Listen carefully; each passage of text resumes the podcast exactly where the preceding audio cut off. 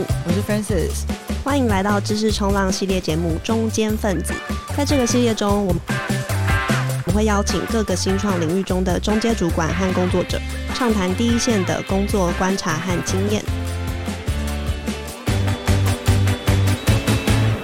哦，那不知道大家听到这边有没有觉得这集的知识冲浪的画风怎么突变，出现两个陌生的声音？没错，今天大家熟悉的声音 Tina 没有主持这一集，是由我们来代班。那要不要先请 Francis 先跟大家介绍一下，就是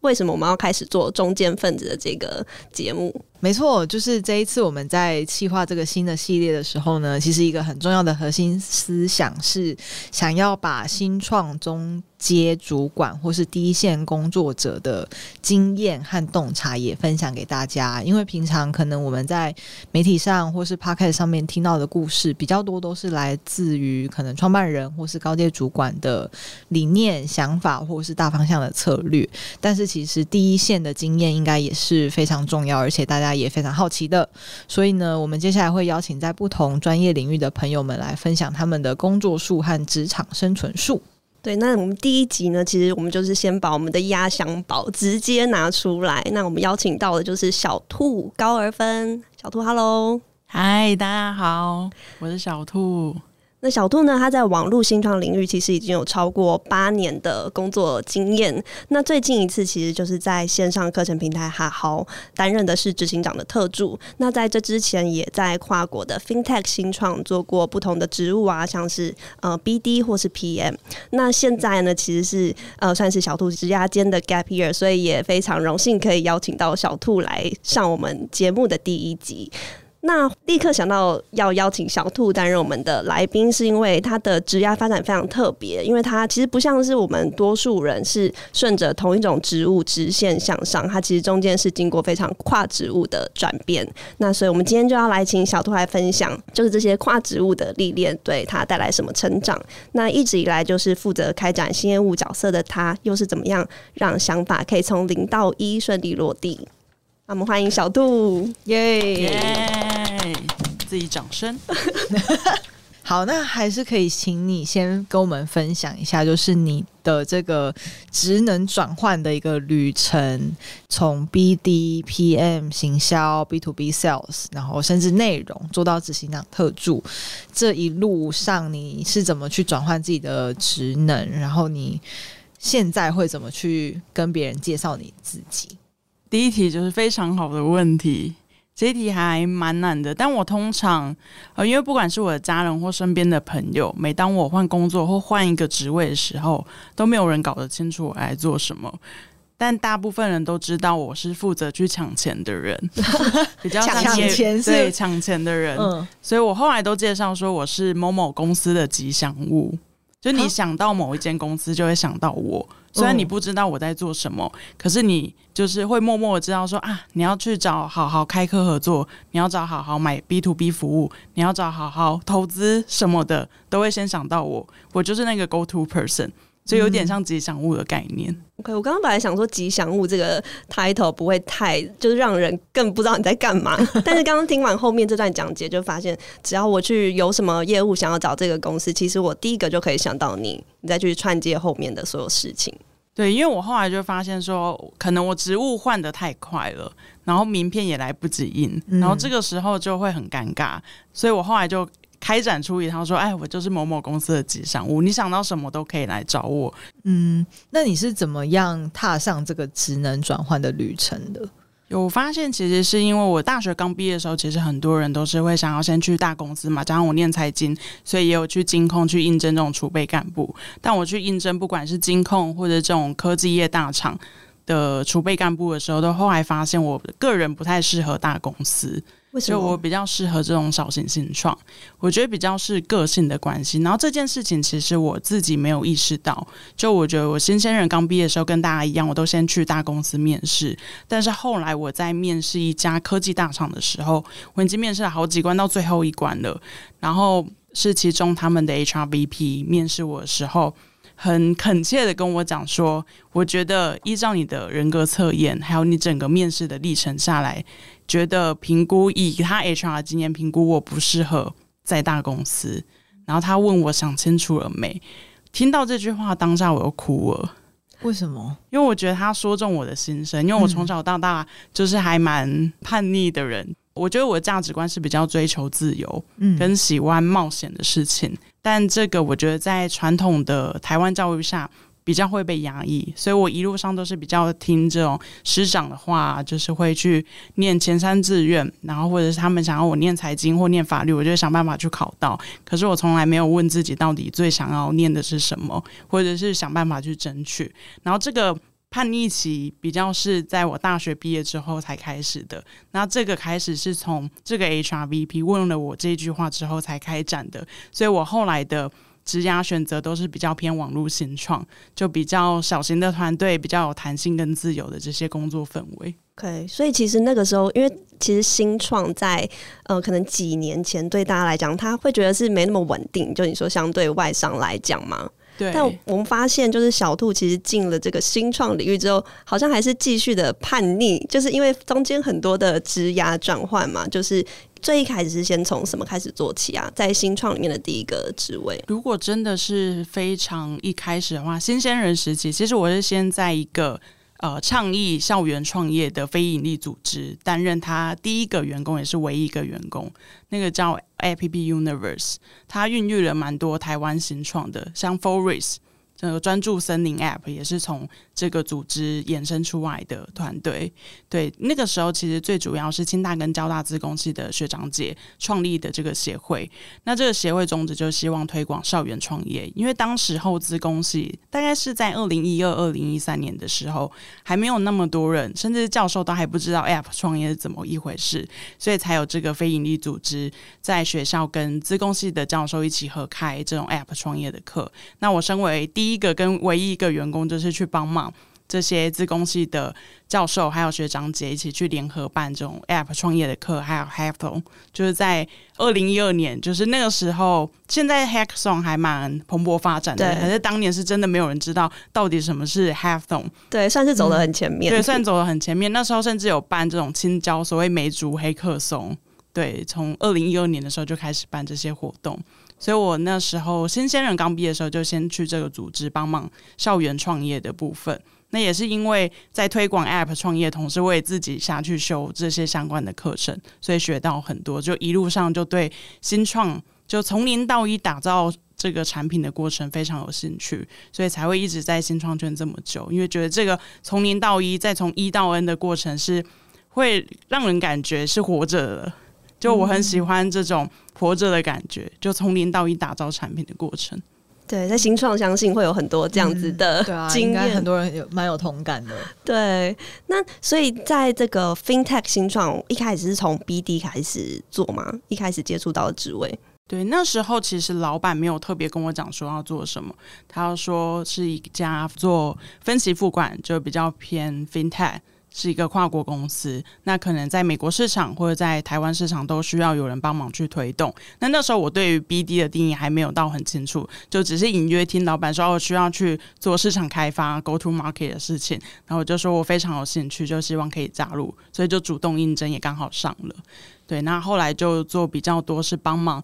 从了解美国市场的 ins，再把它带回台湾，也帮忙一起做台湾市场。OK，嗯。那就是从 FinTech 后来又加入哈豪嘛，然后你在哈豪的这一段工作期间，其实也跟着他一起成长，然后你自己也有很多的职位的转换。那这个过程中有没有什么曾经让你很印象深刻的事情，或是在跨职能的时候，你觉得会碰到什么样的困难跟挑战是要去克服的？我觉得印象最深刻的应该是有两个经验还蛮特别的，因为第一个是。哈豪这个工作是我自己主动应征上的，因为当初是好好的创办人阿诺，他呃某一天在 Messenger 就留言，疯狂留了一堆语音给我说，好好他要找新的 BD 的角色，问我有没有推荐的人，所以我很认真把它听完之后，就觉得越听越觉得啊，这个职位好像不太适合推荐其他人，应该是我自己去 apply，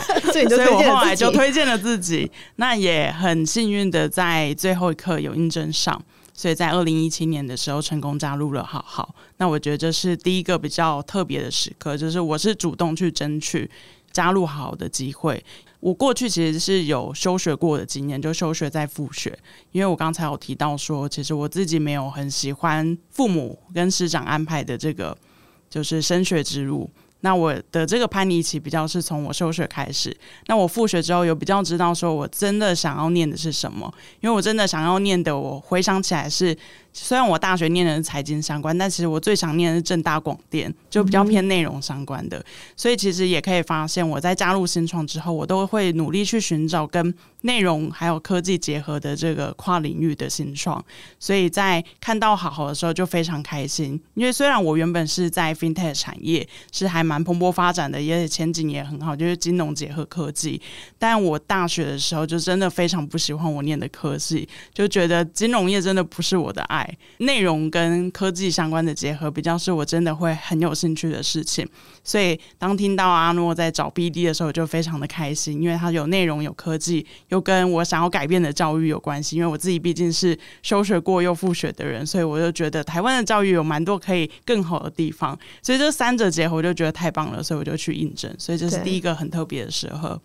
那第二个我觉得很特别的是，因为我在好好内部转职过很多次，那每一次的转职其实都不太是我自己选择的，反而是随着组织的调整。因为我是在不到二十人的时候就加入，那一路到他突破一百人。那很特别是，我在加入好好大概是第二年的时候，老板就是阿诺主动的把我拔擢变成是执行长特助的角色。对，那那那时候其实有点 out of nowhere，就不知道为什么老板要把我变成特助的角色。对，那比较特别是刚好那时候好好在募新一轮的资金，然后在募新一轮的资金之前，其实老板是有出差去其他国家，就比如说去美国，我记得应该是刚好跟朋友一起出去美国玩。然后他刚好去的地方是戏谷，就我很熟悉的地方，因为上一间公司就刚好是在戏谷的公司。Oh. 那老板在戏谷没什么人脉，他就问我说：“哎，他刚好有一天的空档，然后问我看看能不能帮忙安排一些，就是这种参访啊，或者是拜访当地很有名的人的这种行程。”那他跟我讲完之后，就在两小时之内帮他安排好一整天的行程，就参访 Udemy。然后参访 Facebook，参访 Google，然后要去见什么人都安排好了。两小时内做到这些，太神速了吧！而且甚至 Udemy 是去见他们这个 Emerging Market 的市场总监，就想办法签到这个相关的人脉，介绍给他，他也顺利的去参访。那他后来阿诺跟我讲说，他把我变成特助角色是因为这件事情。那我才想说，哇，原来是我做对了这件事，就帮老板安排旅游行程成功之后，所以变成特助的。嗯，对。后来老板是觉得说，因为特助是很需要的这种，就 connection 要很好，最好是这种 super connector，因为你需要帮老板 connect 到他所有需要的资源，不管是投资人，或者是要做这个新市场的客户，或者是。一些 mentorship 的资源等等的，所以他就觉得说我很适合，因为 super connector 特助的角色就很需要去帮老板、帮公司集结到这些所有需要的人脉资源。我蛮好奇，怎么在两小时内做到这件事情啊？而且你还不是只有一个行程，是一整天的行程。我觉得这好像有点内化，变成我的直觉。就我每天的日常，其实就是在做类似的事情，因为我从以前到现在都是这种业务开发的角色，想办法抢钱的角色。那我觉得抢钱会有一个特质，是你随时都会帮大家做标签。就我那件 CRM 系统，就是有个贵人部，就是比如说这个人是。在 Facebook 工作，然后他会什么什么什么，那我会很快的去想说怎么 match 到这些事情，然后排完之后再去想，诶，如果我要开车到那里的话，又要绕多少的时间？那也刚好因为业务的角色，所以过去都有实地去参访，或者是去实地踩点过或拜访过对方，所以就可以很快速的安排好这些行程，因为都是我自己走过的。嗯，有算过这个资料库目前有多庞大吗？这贵人部有多厚？我之前印象很深刻，是有一个前辈，他真的想要花钱买我的 Facebook 账号，是有遇过这样的事情的。你说他以后就会变成小兔吗？然后帮 用你的名义去？他说他很想知道我怎么样去帮大家打 tag。嗯，因为其实 Facebook 它有个叫 Friend List。就是你可以去把你的名单做不同的分类。嗯、我的分类是有两百种的，哇哦！然后我现在好友大概四千多人，酷，分两百种很细耶。对啊，对，就分超级，就可能分这种不同的学校，然后在不同时期认识的，或者在不同活动认识，我都会很详细的把它写上去。嗯，哇，这个特助的经验真的很有趣。原来是从安排一日游行程开始。对，比如说你每次在接触这种新的职位的时候，可能有一些是你原本你刚刚说，哎、你可能之前当 sales 啊，或者在抢钱的过程中，你已经有累积这样的资源。但会不会有你没有累积过经验跟资源的时候？那你这时候你要怎么去很快的上手这件事情？我觉得这种经验还蛮多的，因为我也做过行销，然后带过行销的团队，还有去帮忙做投资人关系、募资等等，其实都是我没有碰过的。那我觉得线上课程其实真的是蛮好帮助自己跨领域转换职位的一个很棒的资源。那个时候就会疯狂的看线上课程，还有疯狂的买书。走一个一直买书一直爽的路线，把书当成是维基百科。就我遇到什么样的问题，我就是去狂看。那我觉得看书跟买课程的好处是，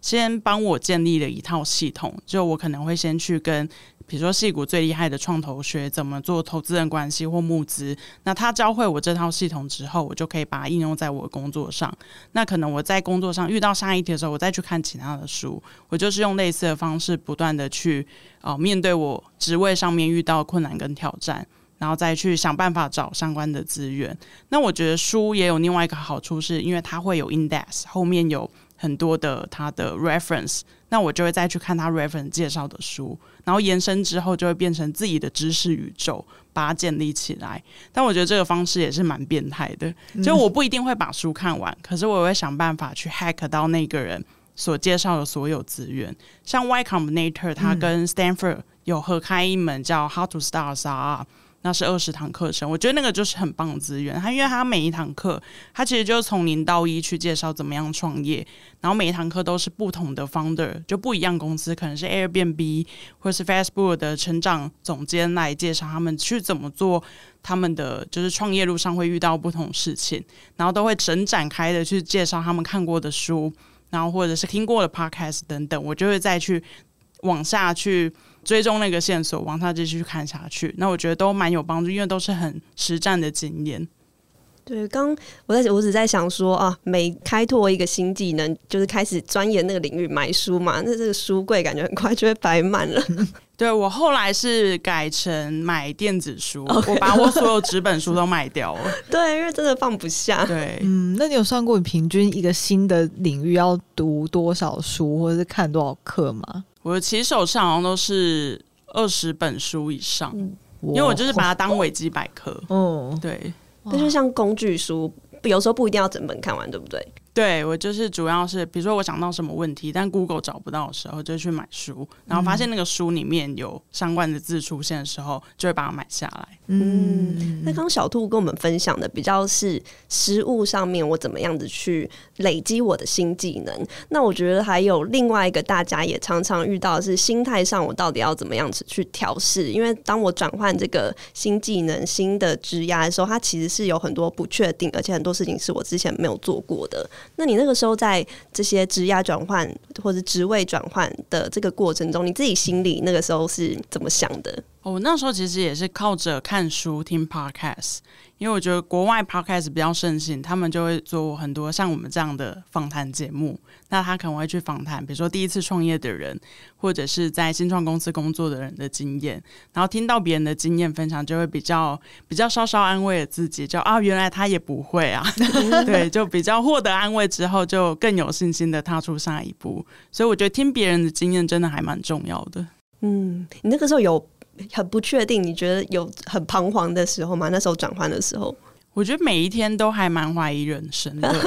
但又不能在公司或者在团队里面让大家感受到很怀疑人生，因为我觉得在新创大家其实都还蛮要求自己的，所以很容易陷入那个忧郁跟恐慌里面。所以那时候我比较是真的想办法多听，那时候看很多 TED Talk。嗯，因为我觉得看 TED Talk 还蛮有帮助的，的就可能心灵上的帮助。对，心理上的帮助，他可能比如说教你用一些动作、肢体语言去表达，可能会让你更有自信。嗯，那我一开始都觉得这可能是就真的是 bullshit，但我后来看完之后，实际用了才发现，它真的还蛮有帮助的。然后我觉得这反而是我们在台湾的教育比较不会去学到的 soft skills。那我后来就发现，心态建立就不管是 mindset building 或者这种 soft skill、肢体语言等等的课，还蛮需要好好去学的，因为它真的有帮助。嗯，你刚刚说的那个是不是姿势决定你是谁？对对对对对，哦，我自己也很喜欢那一集，诶，我觉得很有趣。对，嗯、然后就发现说，哎，为什么我以前在学校都没有上过这样的课？嗯，对，嗯、真的真的。所以其实就是不管是透过看书，或者是看之前。大家在网络上分享的一些经验，其实是可以帮助自己降低这个不确定的感觉。你会觉得啊，自己好像没那么孤单，大家都是有总是有从零到一的时候。对，不过我觉得有时候也会太资讯焦虑，所以通常这种时候我都会先去找前辈聊聊，就是想办法去找一些可能在新创里面的大大们，就是去听他们的演讲，就比如说去参加一些。肯定是像新源资本办的活动，就可以比较知道说，哎，原来对方是这样想的，对方当初也是从菜鸟开始做起的，嗯，所以我觉得参加聚会也蛮重要的，嗯，因为我觉得讲到零到一，我记得之前在跟小兔聊的时候，你有说后来当执行长特助的这段期间，其实你有一部分的时间都是一直在开拓新的业务嘛。我很好奇，就是说在零到一这段期间，除了你自己在职能转换上的。可能需要学习啊，或是有一些不确定性之外，就是在业务上，你怎么去决定说，诶，我要先做什么事情，或是我可以从哪里开始？因为我觉得这好像是最难的第一步。对，我觉得这个除了对自己来说很难以外，对组织也很难。就到底哪一个策略是对的？好策略跟坏策略怎么去判断？那我后来比较是，我觉得也跟我在戏谷学到的呃创业思维很像。就是他们有一个思维是以客户为主，以使用者为中心，所以我后来其实就真的是书也不看了，线上课程也不看了，然后前辈的话也先不要听的，嗯，我就推翻刚刚讲的一切，对，推翻刚才讲的一切，比较是真的，我就去比如说发问卷，或者是走入市场，想办法去做使用者访谈，先去问到现在既有使用者到底他们在用哪一些产品，还有遇到的痛点是哪一些。呃，花蛮多时间去深入做这些访谈的，然后才发现说啊，可能我觉得它是一个假设验证的过程，就是可能我原本假设的那些在问完使用者之后做完访谈都是错的，那这个时候就比较能来修正我们的策略。所以后来就觉得哇，戏谷他们会成功不是没有原因的，因为我后来其实，在戏谷工作的期间也有去上他们所谓当年很红的这种 customer development 的课。他就教你怎么样从零到一去开发客户，然后去做更多现在 UX 在做的事情，就使用者访谈，然后把这些全部记录下来，用质化跟量化的方式分析，然后你就去一个一个选择，说你要击破哪一个竞争对手，哪个是竞争对手做的还不够好的事情，就把它挑来做。嗯，像小兔那个时候在好好后期，你做了哪些零到一的事情？可以挑几个跟我们分享吗？有印象比较深刻，就是呃，好好 for business 从零到一把它做起来。因为好好起家是做 to C 的募资开课平台，那我们是二零一九年左右的时候开始做 to B 相关，就是给企业客户使用，让企业员工也可以来我们学习平台去 access 到不同学习资源的一个服务。对，那个时候最大的挑战就是 to B 的思维非常的不一样，因为他买单的不是个人户，他买单的是一间间的企业。那企业从可能不到五个人的企业到超过上万人的企业都有，所以那时候就要不断的去思考说，诶，我们到底是要走一个 one for all 的路线，还是说我要先 target 所谓的 SMB，就是中小企业，因为台湾是中小企业最多，大概两三家，嗯，又或者是我要以这种大型的集团为主，所谓零零五零会出现的股票 名单，我要把它吃下来。对，那时候也是花了非常多的时间去做这个策略选择。但我后来其实就真的回归到，还是去找一下前辈聊一下，就是找一下这种 to B 业务开发非常强的前辈，然后才发现说，哇，原来厉害的前辈，其实他做业务开发都是先从财务报表看起。哦，他说没有财报的客户，这就不是好的 To B 客户。嗯，因为 To B 其实很重要的是，你要先抢下那些 low hanging fruits。挂在树上快要掉下来的水果，嗯，是 To B sales 最要先去抢下来的，因为这些人他最有预算，嗯，还有这些人是最容易来接触你的。你要去看一下你的客服信箱里面有哪些人，其实已经有给你 request。还有我们后来也是有去爬我们的资料库，发现。可能在我们六万多笔的订单里面，其实是很多人都是有打统编的，所以我们就把这些统编客户全部也都捞出来。所以就是先从这些身边已经有跟我们接触过的 To B 相关潜在客户着手去一一的开发他们。所以我觉得这可能就包含呃经验谈，就因为我们的确没有 To B 的经验，所以要去拜访一些前辈，然后再来是真的也是需要 Customer Development。从我们既有的客户名单去着手，那我觉得整个过程真的非常痛苦，很自我怀疑。因为原本 To C 的世界就是觉得说啊，我在网络上就已经开了一间店了，嗯，然后我下下广告，他们就会来了吧。但 To B 的世界不是这样，因为下了广告，他可能还是你觉得你是诈骗集团什么之类的，对，对，你就需要有一些门神，或者是想办法让你的公司是很有声量，让他们可以信任。因为可能当初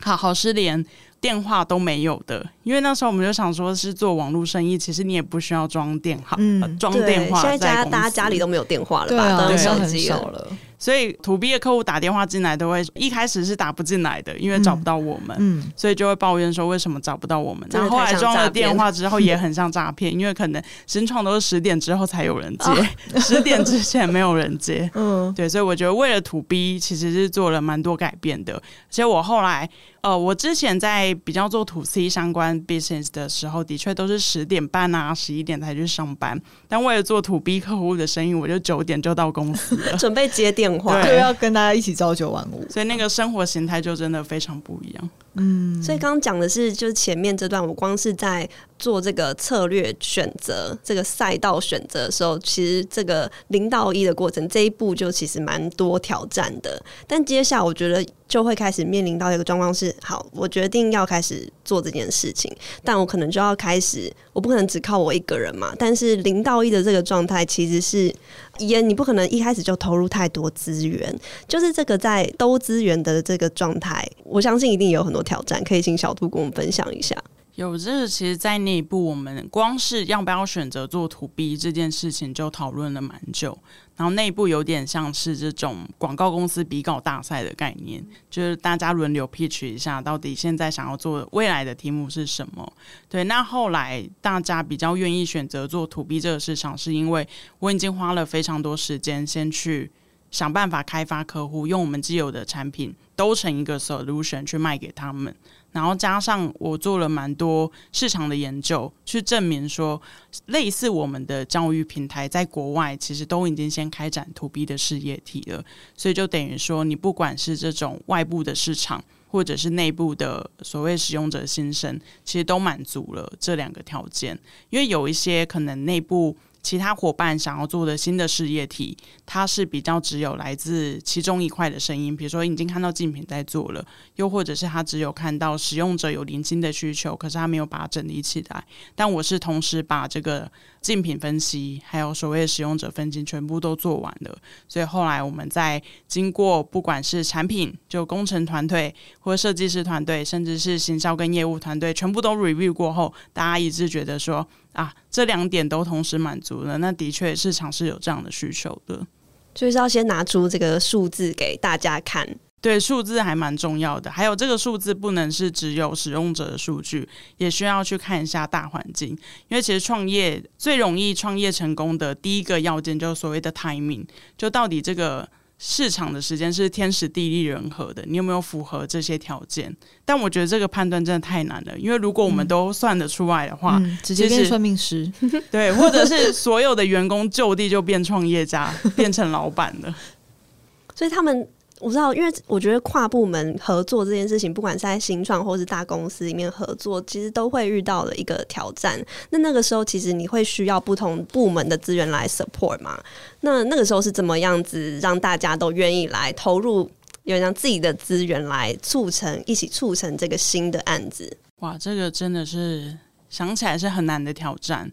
我觉得那时候比较是以很商业的考量在分析这件事情给大家听，就是会用说，如果我是老板，或者是如果我是投资人，我会怎么样去看这个新的事业发展的角度。我洋洋洒洒写了好几篇论文的概念 给大家，就有点像我是内部的顾问角色，去分析给大家听，说我的 go to market strategy 是什么，就很完整的做了简报，就很详细的是你想到的任何问题，我都有办法回答你。对，我是做到这种程度去说服大家的。嗯，我觉得另外一个问题也很重要，可能是所谓配速的问题。就我们上次有稍微聊到嘛，就是说你在推展这个新的东西，不管是刚刚讲到，可能你要去做很多的 research，然后你要去想办法配资源。但另外一个就是推进的速度这件事情，你怎么去拿捏？因为推得太快，可能大家会有一点没办法接受；但是推得太慢，可能你又会有可能来自老板的压力，或是来自于你自己的对这个业务进度的压力。那你是？怎怎么去拿捏这个速度？我自己反而我觉得在内部很容易有的声音是，可能年度目标设定就是要符合这个期待，但我自己比较是会想办法多从使用者或者是我们消费者身上收集反馈之后拿回来，比较不是压老板了，但是是主要是用这个很客观来自使用者的数据去跟大家说，诶，使用者反馈就是这样子，如果我们不调整的话，其实我们就是会输给市场。对，我觉得用这样的方式去配速会比较有办法去说服内部的团队。那再来是，我觉得下一个比较难的，对于这种第一线人员来说最难的是看到那个还没有发生的未来。那这一块就很仰赖可能该部门的主管或者是公司的老板，他要有远见，先去看到这个产业未来会发生什么事情。因为第一手的人带来的一定会是使用者当下的 feedback，不一定可以带到。使用者未来还没有发生的 feedback，嗯，对，那这个就会很仰赖，呃，可能在上层的创办人或是老板角色的人要一起去 foresee 这个市场，而且他不只要 foresee，他还要把他 foresee 到这个愿景，还有未来会发生的事情，跟团队一起来沟通。那我觉得这件事情是身为领导者还蛮困难的事情，因为领导跟管理，我觉得是蛮不一样的，嗯。的是，因为领导其实你就是要看见愿景，然后想办法让愿把这个愿景是分享给你的团队伙伴，知道说啊，我们就是要往那个很美好的未来冲。可管理者比较是所谓的 plan、execute 跟 review，你要把当下每一个计划执行到底，而且去做好的检讨，知道说到底这个计划执行不了，或他执行得了是因为什么样的原因。所以我觉得这个领导跟管理之间很仰赖呃创办团队。跟这个实际执行的团队一起来坐下来好好沟通的部分，那我觉得这对新创是蛮挑战的，因为我们大部分人都是先从管理还有第一线执行为主，对，因为可能甚至老板在团队还很小的时候，他都是很 hands on 去做很多所谓的 dirty work。第一线的去接触到使用者 feedback，可是当你团队一变大，比如说超过五十人、一百人之后，其实老板就不会做很多第一线的这些工作。所以，怎么样在你没有在第一线的时候，还能做到很了解第一线人的这种消费者洞察？其实我觉得是蛮难的。然后你还要做这个未来的决策，那怎么办呢？对啊，那怎么办？所以我我后来才比较能体会为什么很多大老板都需要有国师在身边。你说真的国师交给天，因为有时候真的是看不到那个，因为像最近可能比如说今年 Web 三或是 Blockchain 相关的议题很夯，那我们怎么样在去年或者在好几年前就已经看到这个未来了？其实真的是说真的还蛮难的。那我觉得在这种。科技迭代速度越来越快的情况下，可能光是要把管理做好就很困难的，那就更不用说你要当一个好的 leader，预见未来会发生的事情。嗯，我觉得我还想要再请教小兔，就是刚刚讲到这个零到一的这个案子推进这个计划，因为我觉得零到一，当然第一步最难的一定是怎么样这个让这个计划可以开始，但我觉得怎么样让这个开始的计划它可以开始规模化这件事情。也很挑战，因为我一个人可以做到的事，但不一定代表说十个人都可以复制我的工作方法。这个小兔那时候应该也很有经验，就是我怎么样让这个计划可以持续的一直复制长大。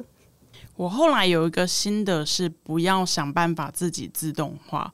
然后这也是我在看 Y Combinator 的创办人 Paul Graham 他呃提的一个非常好的建议。嗯，这是什么意思？他的意思是说，在你一开始的时候，先不要做太多规模化的事情，因为可能以新创或者是以工程师角度来说，就会想办法不要去做那些所谓的 dirty work，想办法让它可以自动化。任何流程都自动化，甚至一开始就采购很贵的 CRM 系统，嗯，想说要把所有的客户名单管理啊，都把它很自动化去做。但是 Y Combinator 的建议是你一开始。其实，不管你是工程师、设计师，或者是你是任何呃行业出身背景的方的或者是这种核心团队也好，你都应该要直接跳到最前线去收集使用者的反馈，然后想办法去把整个 user journey，他所有使用者会做的事情都要做过一遍。你不要想办法把中间的，比如说跟客户沟通的工，或者是你去做这种业务开发或者行销的工，全部都交给比如说外包的一个团队，或者想办法用自动化的方式把它做掉，因为你会忽略掉你创业题目里面可以找到的那个所谓的 sweet spot。就别人还没有做过的部分，其实就是别人觉，或者是你自己觉得最痛苦的那个过程，说不定就是你很好的创业题目跟 business model。所以他的建议是，你不要在一开始的时候就偷懒想办法要规模化，而是要想办法把你整个最不规模化的事情，还有最笨的事情，全部都做过一遍之后，你才有办法去做更有效率的事情，还有去找到那个商业模式的精髓。所以最关键的其实还是你一开始。就不要太早想规模化，一开始还是要想办法把这个产品、顾客，然后跟这个痛点，先把这段先解决清楚。这个对后面让它规模化，它其实是有帮助的嘛。就是我一开始如果把这些事情都想清楚，然后也厘清之后，我觉得它有点是一个 mindset 的展现。就是如果你做的事情都是别人做过的，因为其实规模化就是别人做过的 SOP。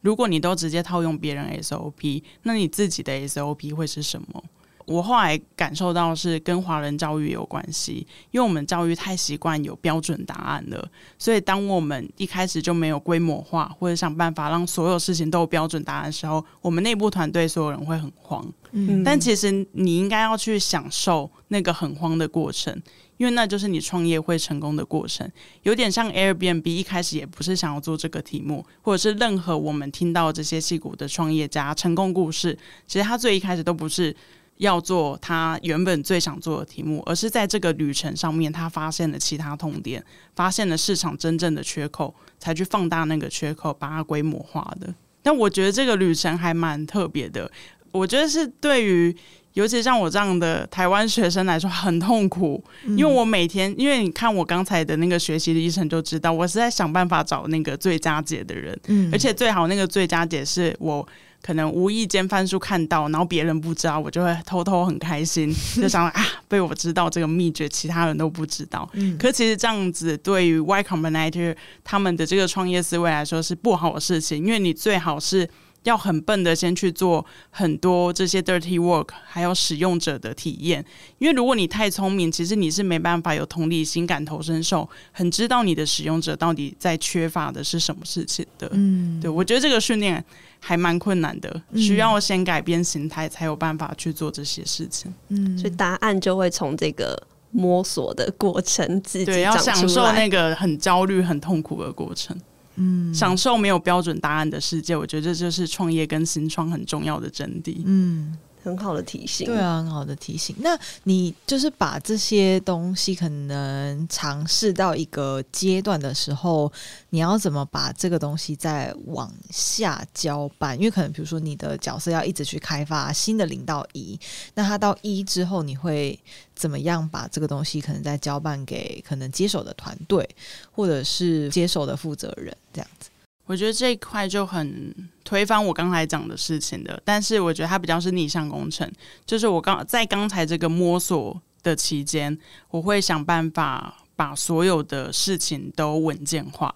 对，想办法文件化才有办法交棒给其他人。嗯，因为我在 Day One 就会假设，我接下来可能随时都不会做这个专案，嗯，或者是我随时需要找其他的伙伴一起来加入。那在这个时候，我到底要怎么样用很有效率的方式做沟通？其实最好的方式就是所有产品经理的书都告诉你的文件化。嗯，嗯，你要好好把你的文件 index 都建立清楚，你的路径都写清楚。嗯，有点像是写英雄传记的概念。嗯，就是我在这个英雄旅程里面发生的所有事情，我都把它文件化给落下来。这要写到多细呀？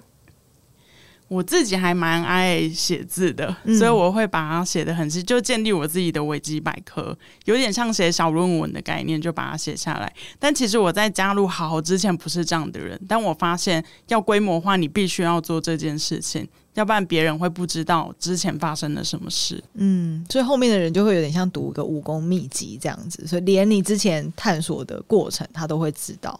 然后后面要怎么做他也会知道。对，我觉得这个很细，也包含可能它会有不同形式的呈现，就不只是有文字的，也会有语音的，因为我可能会把这个培训变成一个线上课程的概念。这也是最近很多新创在做的事情，嗯、就是你把你的 onboard training，就是新人的 onboard training，把它变成是线上影片，嗯，或者是你用 podcast 的形式去录给你的同事听，因为有时候写字会写不清楚，尤其中文是这么暧昧的语言，嗯、更难写清楚。嗯，所以我后来可能用录音的方式，就搭配我的文件，会去引导新人说：“哎，你现在遇到哪一个关卡了？如果你不会做，你可以去找谁谁谁聊天，或者是你想办法去找。”什么样的新的指引这样子？我觉得比较少听到用这个 podcast 版的，就是广播方法的，而且因为蛮懒惰的，就用录的比较快。对，用录的比较快，因为如果你同时要对太多人传道的时候，你就需要用 podcast 的形式。其实它比较像是就是音频加上这个简报，就是你可能先做好了一个。Onboard training 的 deck，那就这样搭配了录音。那现在有很多工具都可以把这些录下来，所以觉得蛮方便的。小兔今天真的跟我们分享很多，就是呃，在新创工作里面会遇到的一些问题情境，比如说是职位的转换，或者是怎么样让这个想法可以从零到一的落地。那不知道最后小兔有没有什么心得，或者是最后想跟作为这个职场上面中坚分子，尤其是新创工作者一些。就是你的学习跟分享哦，因为刚好最近也是这种新鲜人啊、呃、要求职的旺季，然后很常被私讯问到议题是，到底新鲜人应该要去大公司还是先创公司？那我最近的回答都是两个都要去，嗯，对，因为以前我可能会先说大公司，嗯、就先去学一个比较有制度的系统，嗯、或者是他培训相对好的一个体系。但最近因为市场变化太快了，所以会蛮建议大学生或者甚至是高中生，趁你年轻的时候，你可以掌握的实习全部都去，嗯、最好把不同的公司规模都去过一遍，嗯、这样你会比较知道。一间公司从零到一，再从一到 N，然后 N 被打回零的时候是长什么样子？对，因为现在所谓的百年公司消失的很快嘛，嗯，那新的公司崛起的速度也很快，所以所有公司不管是小公司或大公司，都在经历这个从零到一，从一到 N，再从 N 打回零的过程。所以其实会蛮建议所有人都可以去体验一下这个过程会发生什么事情的，连我自己都会很想要重新参与这样的过程。嗯，而且你自己也可以从这个尝试的过程，越来越知道自己喜欢或者适合哪一种环境。没错，嗯。今天很谢谢小兔精彩的分享，然后我们也很期待下一集可以再带更丰富的故事给大家。那我们就下一期再见喽，拜拜。拜拜。